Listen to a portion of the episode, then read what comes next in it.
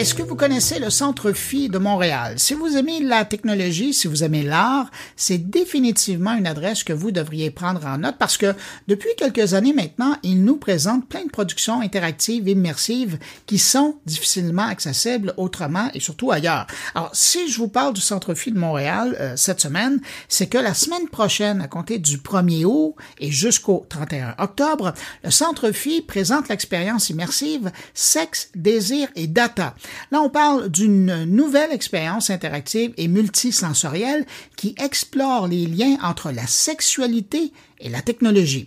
Et à défaut de pouvoir vous faire vivre une de ces expériences, parce qu'il faut vraiment aller sur place pour expérimenter la chose, je vous propose une rencontre avec une des co-créatrices de cette expérience, Maude Huisman. Bonjour Maude Huisman. Bonjour. Maud, quand on décide de créer une expérience immersive qui traite de sexe, de désir et de data, comment on s'y prend? Ah, c'est une bonne question. Euh, en fait, euh, Sexe, Désir et Data, une initiative du Club Sexu, qui est un organisme à but non lucratif basé à Montréal. Euh, puis c'est de la pratique du Club Sexu de vouloir créer des espaces de discussion sur des enjeux de sexualité, de santé sexuelle actuelle, mais d'une façon qui est euh, d'abord non compromettante pour le public, d'un point de vue d'anonymat, de confidentialité, euh, qui va assouplir la discussion sur des sujets qui sont parfois noueux, mais qui est toujours positive, inclusive et émancipatrice aussi.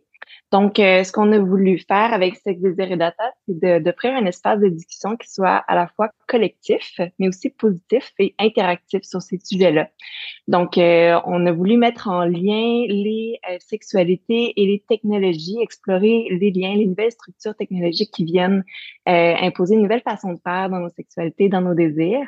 Puis pour y arriver, ben, on va susciter chez le public les sens de l'interaction, des réflexions, euh, au sein d'un parcours en 8, euh, 7 heures, pardon, euh, au Centre Phi au travers d'une expérience immersive euh, d'environ une heure. Mais votre but avec cette expérience immersive-là, est-ce que c'est d'enseigner ou de provoquer une, réflexion ou de mettre en garde des gens?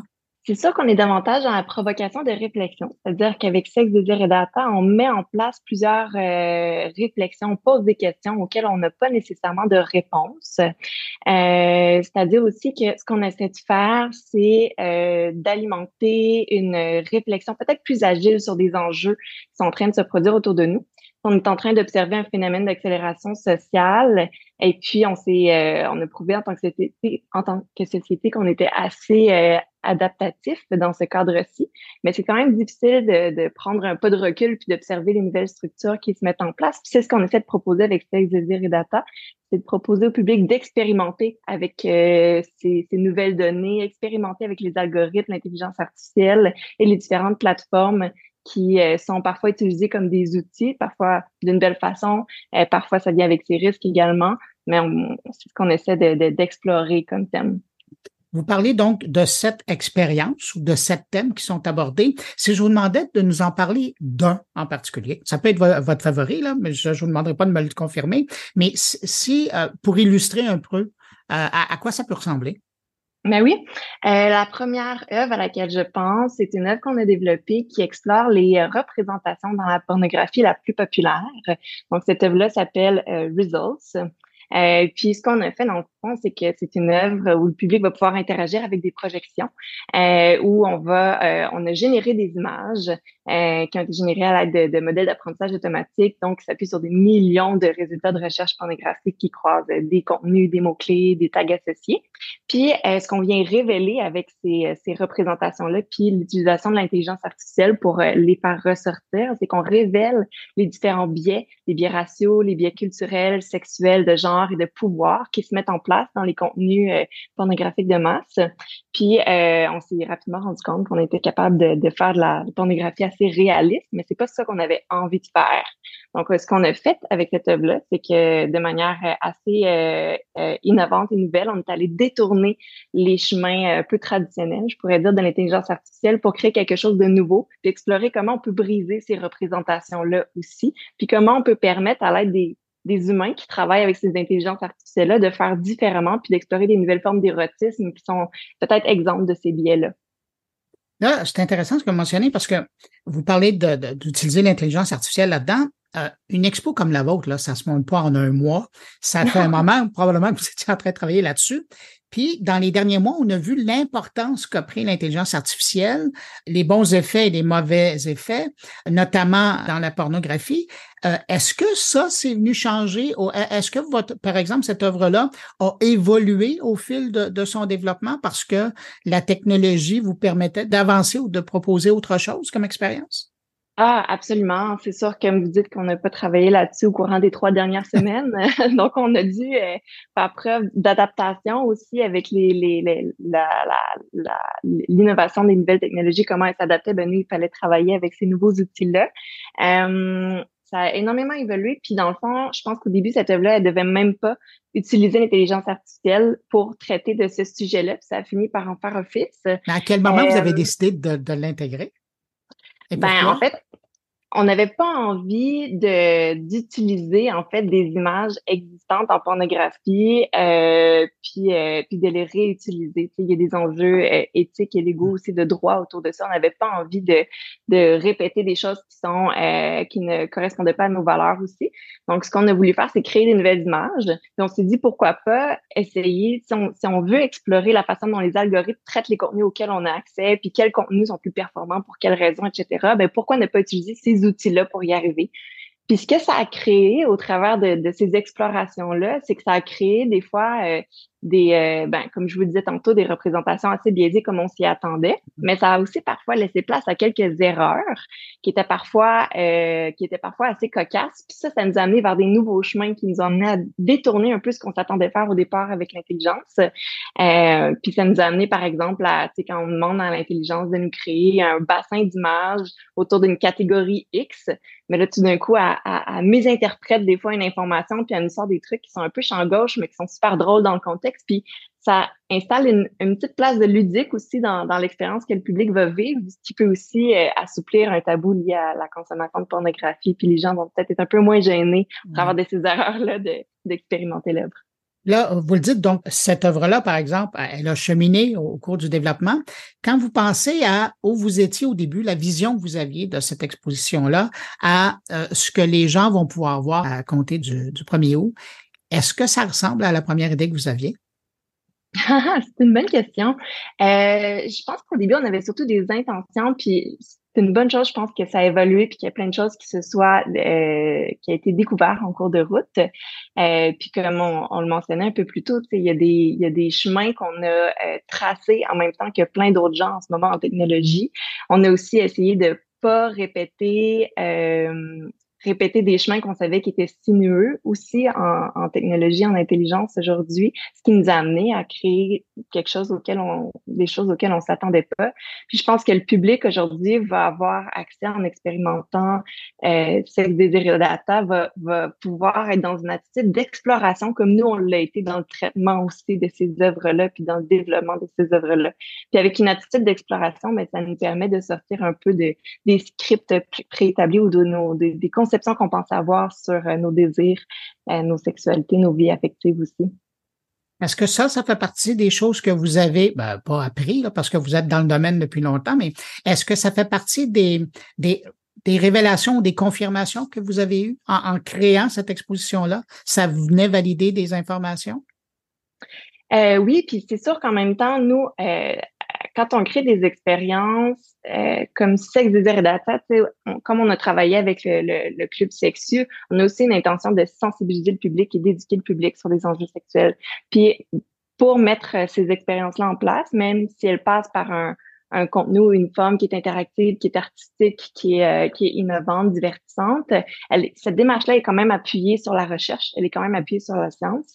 Donc, euh, on a toute une équipe sexologique avec qui on bâtit euh, les, les, les messages qu'on a envie de transmettre à nos publics au travers de ces expériences-là. Donc, c'est sûr qu'il y a des choses qu'on avait prévues dans les messages qu'on installe. Après ça, c'est plus dans la forme puis dans le développement artistique des œuvres qu'on qu'on s'est surpris nous-mêmes puis qu'on pense pouvoir surprendre le public tout ce travail-là que vous avez fait pour développer cette exposition-là, je présume que vous allez en dans les apprentissages, j'imagine que vous allez en garder une partie pour le, travail que vous faites dans le cadre de Club Sexu?